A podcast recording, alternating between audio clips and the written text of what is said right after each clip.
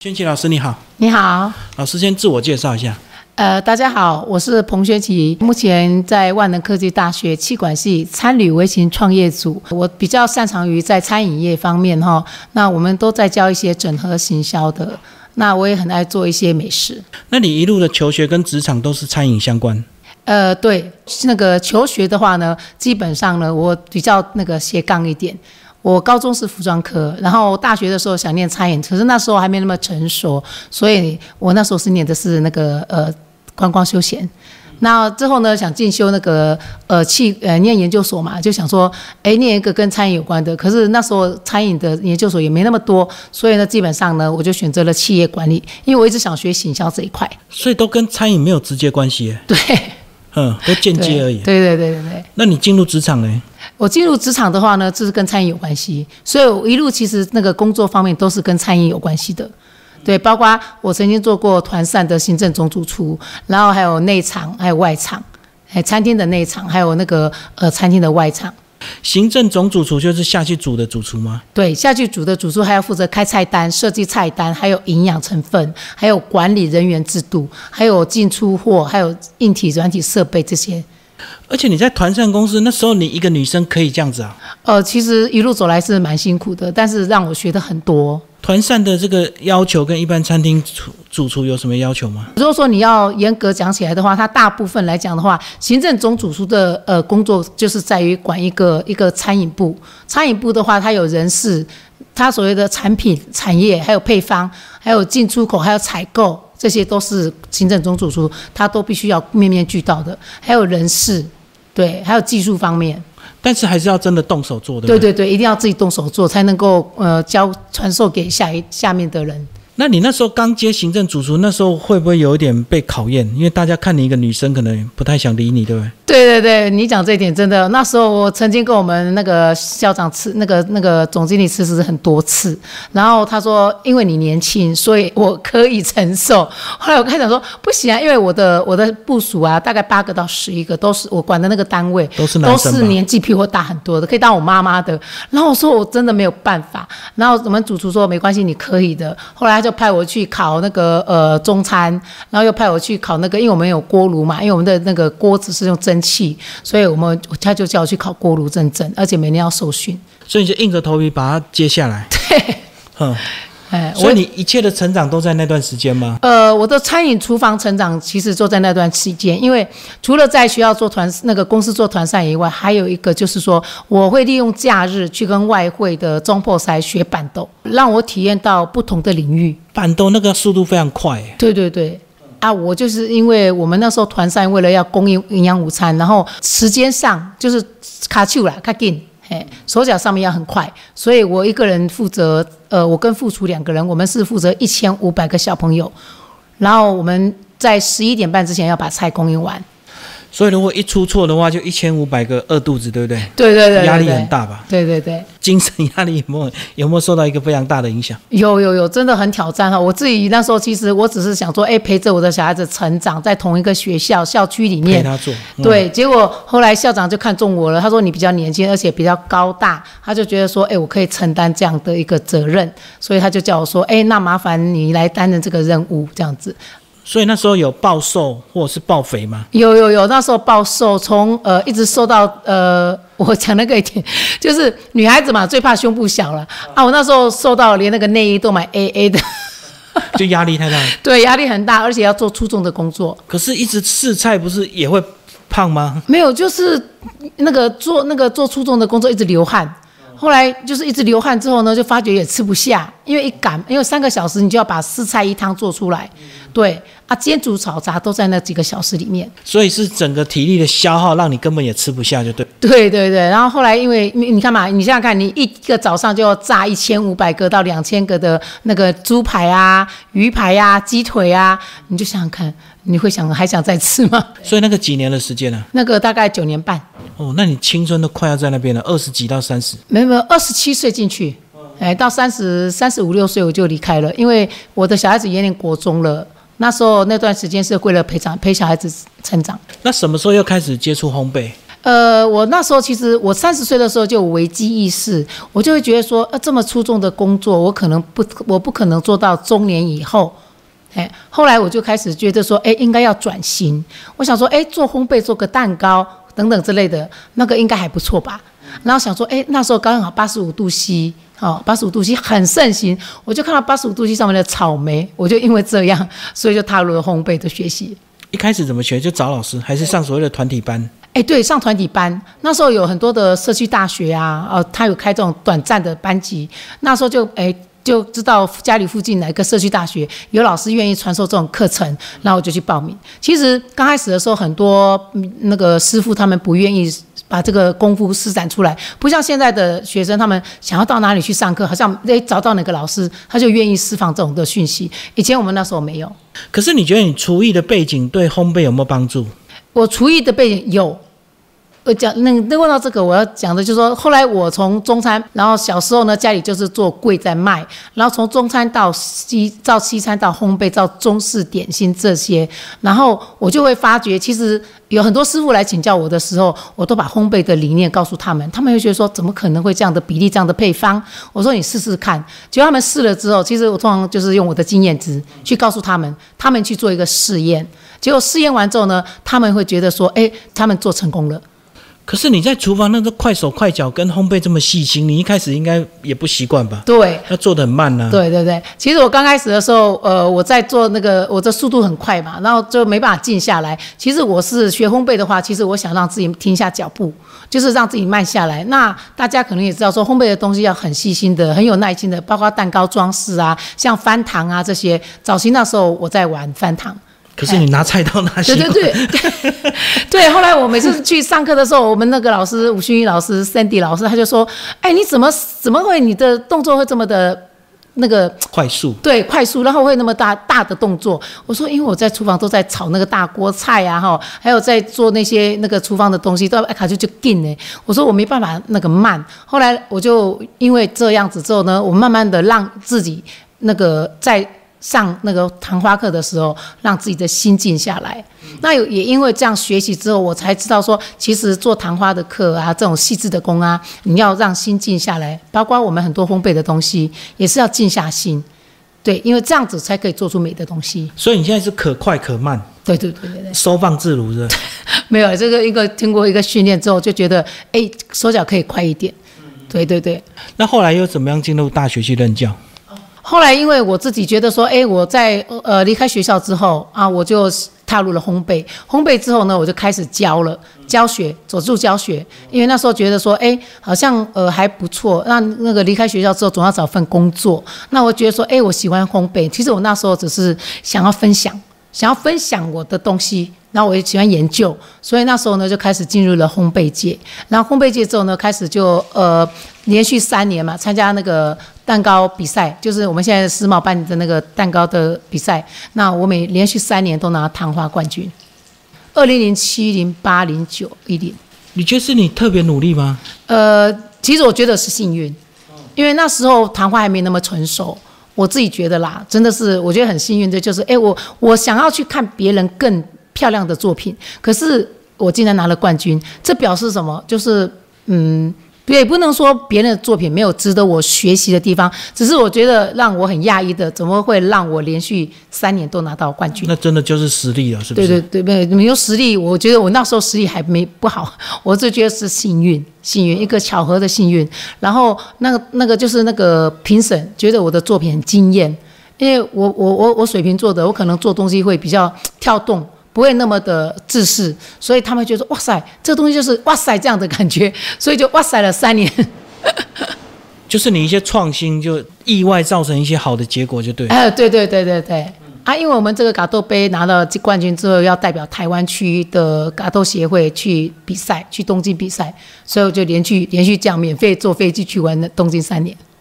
到东京日本人不是更吹毛求疵吗？对，他们东西是不是更细啊？对啊、对对，非常的细致。所以我那时候就觉得说，天啊，那个时候第一第一年去的时候，我自己觉得自己的作品不能看，我就跟执行长说，执行长，我可不可以把作品放到桌子底下去？执行长说不行，不然这个台湾选手的这个位置呢那个就空着。因为呢，你是我们嘎豆台湾区的代代表代表，所以你不能空着。我就硬着头皮的离我的作品很远，那时候，然后我就我就站得很远，然后我就看到那个大家看那个作品的时候，评审就因为我评作品真的第一年的时候真的很糟糕，不成熟。对，不成熟。然后第二二年的时候再去的时候呢，哎，我觉得整个一百多件的翻糖作品摆下来的时候呢，我就觉得我的作品，哎，至少在中间了。那就是你自己也有准备了，对，哦已经开始知道说很害羞，水平在哪里。是，对对对，那第三年是不是更自在了？呃，对，前几名啊第？三名，第三年的时候，虽然没有得到那个就是得奖，可是第三年的时候，我的作品已经在三分之二的前面。前段班啊对，前段班了。然后很多的那个日本的，你知道日本女孩子都喜欢卡哇伊的东西，然后很美的东西，很细致的东西啊。那一年的时候，他们就跑跑到我的作品前面拍照。然后我常常用这个这个案例来告诉我的学生说，其实比赛是跟自己比，你不要去跟别人比。自己心里有数，对对对，所以你就是从后段班、中段班到前段班三年，对。嗯，然后我就觉得说，至少有人欣赏我的作品，因为说真的，那个东京杯真的是非太厉害了。我才看我看过很多的世界的那个比赛，我觉得东京杯的真的是无话可说。所以从此就一路一直在教学，对不对？对对，后来一路一直一直都在教学这块。对就民间机构一直到大学这样一直教下去。对，没有后来呃，去念了大学之后，读完研究所之后，其实那时候大学之后，我就是一直在高职。对高职的学校兼任啊之类，因为我会教翻糖，还有这一些那个呃一些那个烘焙的东西，他们很需要这一块。那时候，就是所谓的一些餐饮科吗？对对对，对啊，我会带比赛，所以他们更希望说我们的烘焙老师除了会教烘焙丙级、乙级以外，还需要说能够帮我们带比赛、带比赛这样子。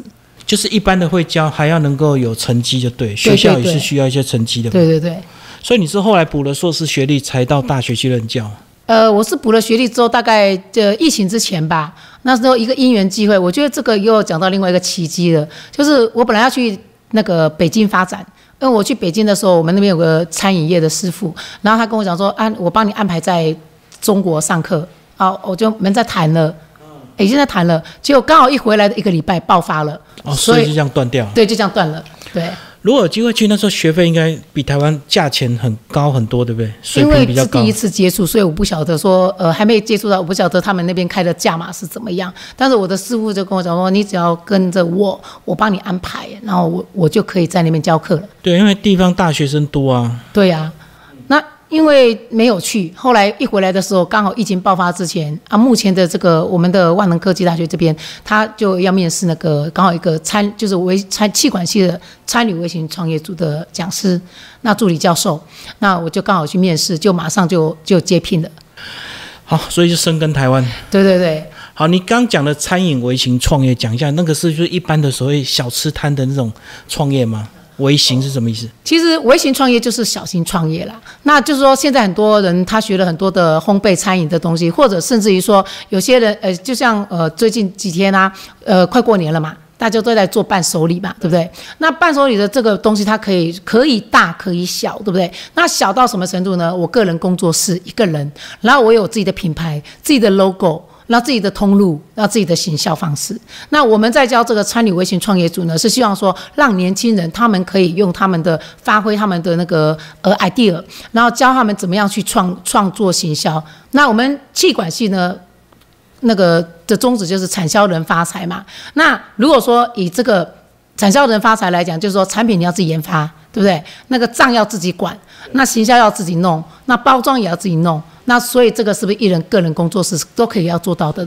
那那如果说今天我们能够让下一代的小朋友，或者说下一代的学生，他们要个人创业也是 OK。我们的微型创业组又结合了现在的 AI，AI 就是呢，你要学会拍照，学会上网，学会影片剪辑，社群经营。哎，对所以我们一半呢是在教餐饮的部分，就是技术的部分；那另外一部分呢，就是在教他们怎么样去做这样的影片剪辑，然后企划、计划书等等之类的。可是很多人是不习惯，他认为他东西好吃就一定卖得掉，对不对？所以他不太会学行销管理这块。没错，所以常常我我那时候从餐饮业一直到在行销管理这一块的时候，我就在研究说，为什么有些人东西很好吃卖不出去，那有些人东西不好吃，他可是排队哎，对不对？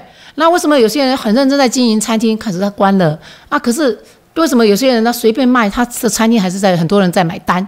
我就会用这个一些行销的模式去分析他们的他们的经营模式。对，然后刚好也因为我们上课，我们可以用这个方面，然后告诉对案例，告诉学生说，哎，他们呃如何如何？为什么餐厅有些？那为什么老板生意那么好还关店？为什么？因为做不来，没人手。那最近最常遇到的就是缺乏人手。后来发觉说，少子化不单单是学校的问题，少子化也是现在社会的问题。职场上也少子化。对对对对对。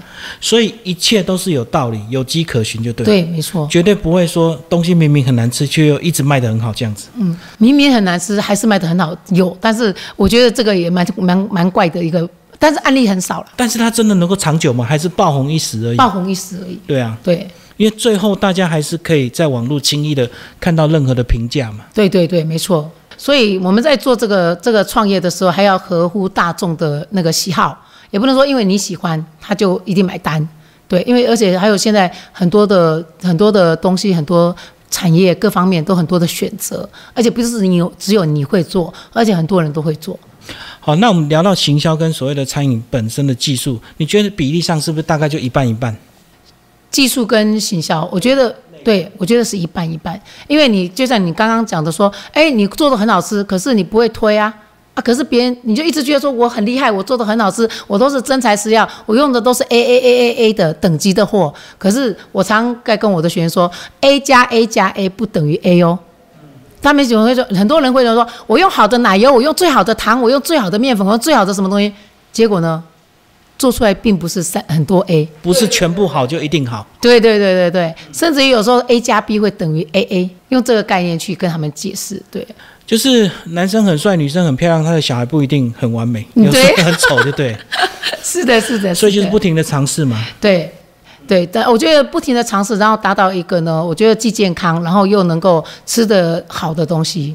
这个才是重要的。那这么多年，你应该也看到很多案例，对不对？对对对，这也是你常常在上课的一个过程，要去传授给他们的。是的，是不是做餐饮就会有一些迷失？除了刚刚讲说东西好吃就一定卖得掉，没有，因为我我要讲的是说东西好吃不见得卖得掉的原因，是因为我刚刚讲，除了行销以外，还有一个我我那个研究这么多年之后，我发觉还有一件事情更重要的是人情味。哦，关系。对对，人际关系，你跟客户之间、消费者之间的关系，如果说。你这个关系不好的话，其实我跟很多人也不会买你的单。